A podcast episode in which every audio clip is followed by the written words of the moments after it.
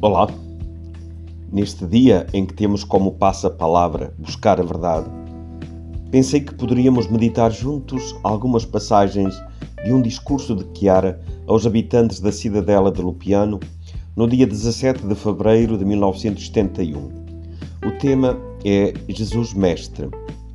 Disse Chiara: No início do nosso movimento, Jesus fez-nos compreender claramente que era um absurdo procurar a verdade uma vez que ela estava toda contida no Verbo de Deus feito pessoa. Nessa altura sugeriu-nos: Deixa os mestres, segue-me a mim e aprenderás tudo. Disse-nos isto e logo nas primeiras iluminações para nós ficou claro que a sua luz não era tanto fruto de um raciocínio, mas que descia do alto. Quando isso nos aconteceu, experimentámos como Santo Agostinho que no íntimo da alma está a verdade. Quando nós, primeiras foclarinas, demos um nome a esta luz que vinha do céu e lhe chamamos ideal, foi então que Deus, para se tornar o nosso mestre e ensinar-nos a verdade, nos pediu o sacrifício de deixar todas as verdades que os homens nos podiam dar. Quando Ele, para se revelar a nós, nos deu a força de colocar todos os livros de outros mestres no sótão.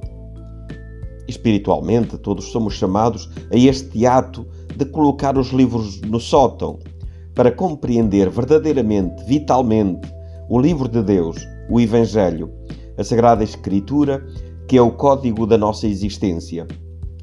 E isto não basta fazê-lo uma vez, é preciso repeti-lo sempre no nosso coração mesmo quando for vontade de Deus dedicarmos-nos aos livros. Sim, Jesus quer o vazio completo da nossa mente para nos iluminar, para nos revelar a verdade.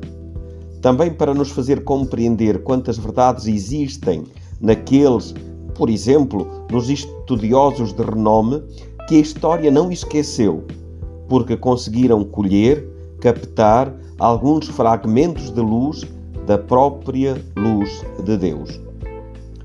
Hoje o mundo precisa tanto de pessoas cultas como de pessoas sábias, de gente cheia de Espírito Santo, de homens e mulheres verdadeiramente evangélicas, acerca das quais Jesus possa repetir: Eu te bendigo, ó Pai, porque escondeste estas coisas aos sábios e inteligentes e a revelaste aos pequeninos.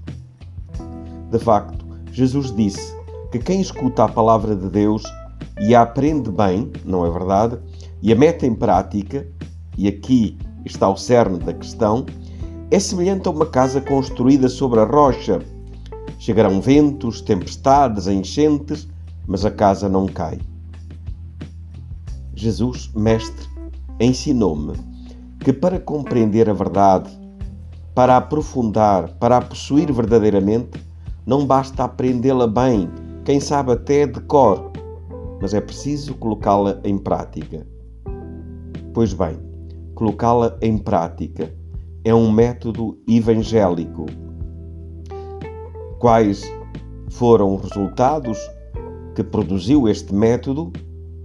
Uma infinidade de efeitos.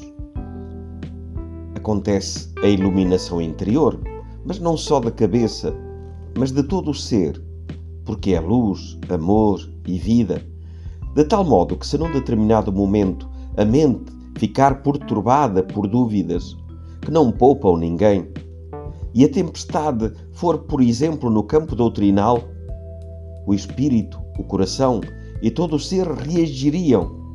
Talvez a mente vacile, mas todo o ser diz: não. Neste tempo em que tantas pessoas são atribuladas pela angústia, ele deu-me, deu-nos uma paz que se chama a minha paz, que na verdade é Ele mesmo. E quem a experimentou não a pode esquecer, e se a perde,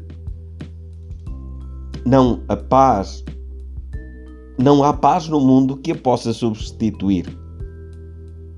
Um outro efeito, ele deu-me uma alegria tão plena, tão grande, tão exaltante, tão divina, que se a tempestade acontecesse no campo moral, onde alguém te quisesse oferecer uma vida de felicidade com meios terrenos como divertimentos mundanos, como o uso desregrado dos sentidos, as drogas, etc., tu, a priori, saberias que nunca atingirias nem sequer a base da montanha de felicidade sobre a qual Ele te fez subir, enchendo-te de bem-aventurança já desde esta terra. Ele deu-nos uma demonstração da sua verdade, porque nos fez tocar com a mão todas as suas promessas. Quanto em cada dia demos, em cada dia Ele voltou a dar-nos. E se deixarmos alguma coisa ou alguém por Ele, Ele deu-nos o cêntuplo, o cêntuplo em todas as coisas materiais e espirituais. Ele, em tantos momentos de desânimo, em que eu, por exemplo, sentia a minha fragilidade, deu-me uma força que vinha apenas da sua graça. Estas eram as palavras de Chiara. Então, neste dia, buscar a verdade. Jesus é a verdade. Ele habita no íntimo da nossa alma buscar a verdade. Vamos juntos.